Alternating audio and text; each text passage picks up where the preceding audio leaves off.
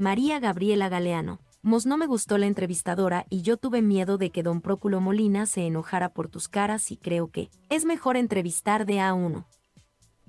Hay diferentes formatos de una entrevista, querida María Gabriela. Por supuesto, está el formato uno a uno, que es lo que te permite tener más aporte en esa conversación.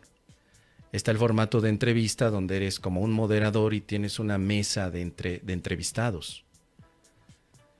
Lo mejor de todo en las entrevistas es prepararte, siempre.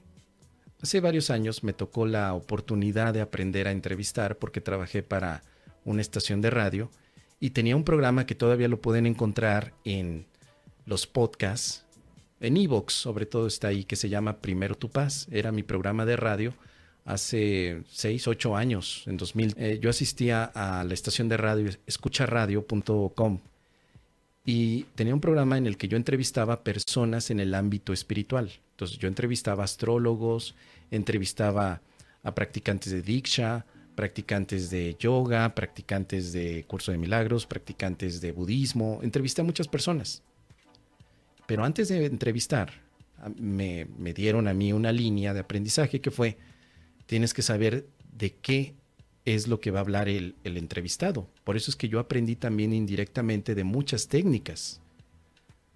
Hoy puedo hacer una comparativa de un curso de milagros y otras técnicas porque esa etapa de mi vida me ayudó muchísimo a conocer qué dice la astrología, la numerología, qué dice la biodecodificación, qué dice, porque les preguntaba, les hacía preguntas muy específicas para que ellos pudieran dar más detalles de lo que están haciendo. Entonces las entrevistas también van en dos sentidos, en lo que hace la persona o, o sea, su trabajo o la entrevista de la persona. Son dos aspectos diferentes, ¿sí? Te puedo entrevistar sobre lo que tú haces. Si tú escribiste un libro, hablamos de tu libro nada más. O te entrevisto a ti, como en este momento de Viernes Íntimo, que ustedes me entrevistan. Me dicen, oye, Mos, ¿tú qué opinas acerca de...? Ah, yo te doy mi opinión. Pero no tanto te hablo de mi trabajo, sino más bien de mi opinión.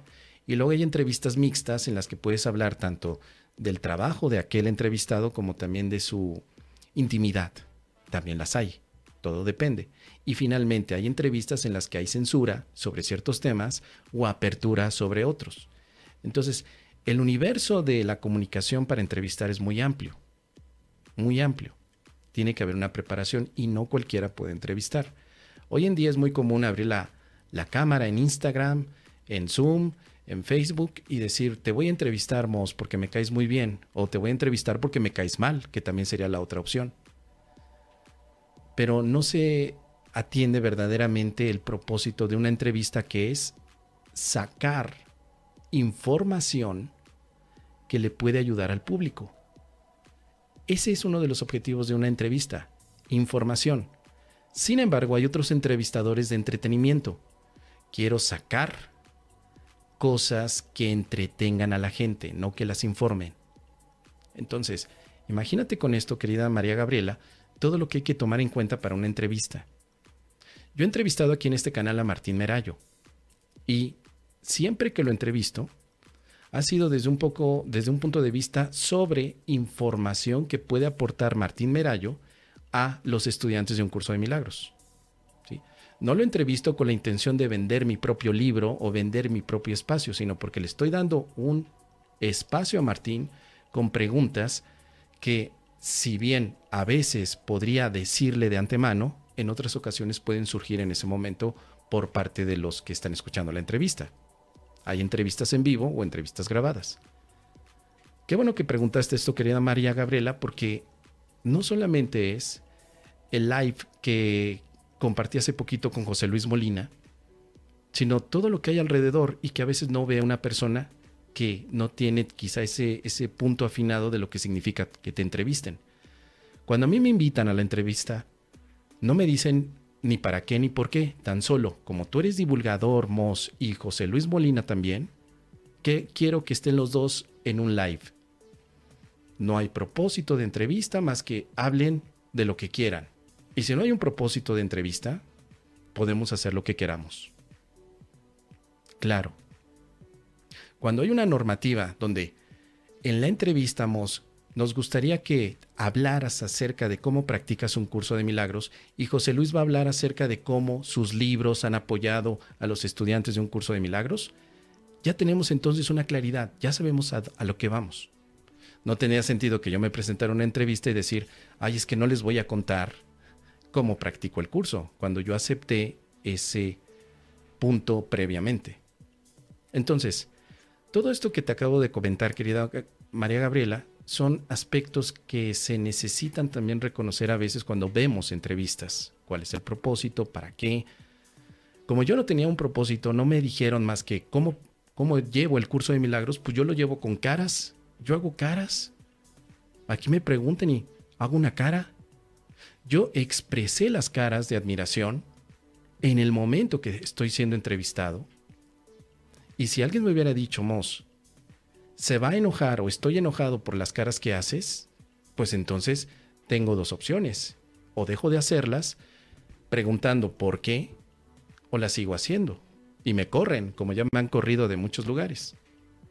Pero no tendría que haber en cierto sentido una molestia, porque no se está infringiendo nada, debido a que no está literalmente especificado que está prohibido hacer caras en la entrevista la entrevistadora podría haber aprovechado ese momento y decir, oye, ¿y esa cara qué significa?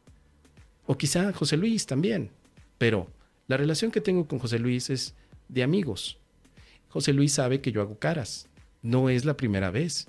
Solamente que las caras que le he hecho a José Luis y que él me ha hecho está fuera de cámaras. Entonces, ahí no hay ningún tipo de aspecto conflictivo con José Luis, porque seguramente él vio las caras pero también hubo aportes. Él compartió algo, yo también, y todos compartimos muchas cosas. Por eso, una entrevista considera todos esos aspectos. Si te fijas, algunos entrevistadores muy sagaces hacen que sus entrevistados se sientan cómodos. Yo cuando entrevistaba a la gente, le servía agua, le ponía un poco de café, le decía está bien la temperatura, quieres que cambie esto. O sea, los tratas como reyes con la intención de que se sientan tan cómodos que puedas sacar más grasita a la entrevista, que te cuenten algo que tal vez no les habían preguntado. Pocas personas me han hecho preguntas en una entrevista que realmente sean contundentes para aportar algo dentro de la práctica del curso de milagros. Lo más tradicional es preguntar, Mos, ¿cómo empezaste con el curso? Mos, ¿tú qué opinas acerca de la expiación del curso de milagros? Mos, eh, ¿cuántos años llevas de práctica del curso? Mos, eh, ¿das psicoterapia? Son preguntas básicas, pero preguntas que verdaderamente apoyen al tema, se necesita pensar muy bien, establecer toda una estrategia para saber qué es aquello que le puede interesar. Por ejemplo, Mos, si en este momento tú tuvieras cáncer, te enteraras que tienes un cáncer pulmonar, ¿cómo piensas que te puede ayudar el curso de milagros a estar en paz? Ese tipo de preguntas sacan más que simplemente cuánto tiempo llevas o qué libros has escrito. ¿Te das cuenta? Cuando ya entrevistas de una manera en la que colocas ejemplos y preguntas, entonces hay un, un contexto que se puede aprovechar. Son diferentes formatos, entiendo. Y como te digo, todo esto en mi caso personal tuve que aprender a través de esta formación de entrevistador, que me ayudó, por supuesto. Pero yo entiendo que no cualquier persona tenga una formación así y quizá no tiene que tenerla hoy en los medios, quizá no. Porque te digo, cualquiera abre la cámara, abre el micrófono y dice lo que quiera, cualquiera. Y está bien, tal vez es parte de lo que esta evolución de, de redes sociales tiene. Pero también tiene ciertos riesgos. Hay que ser lo más claro posible para evitar sorpresas. ¿Qué te parece, querida María Gabriela? Déjame saber tus comentarios.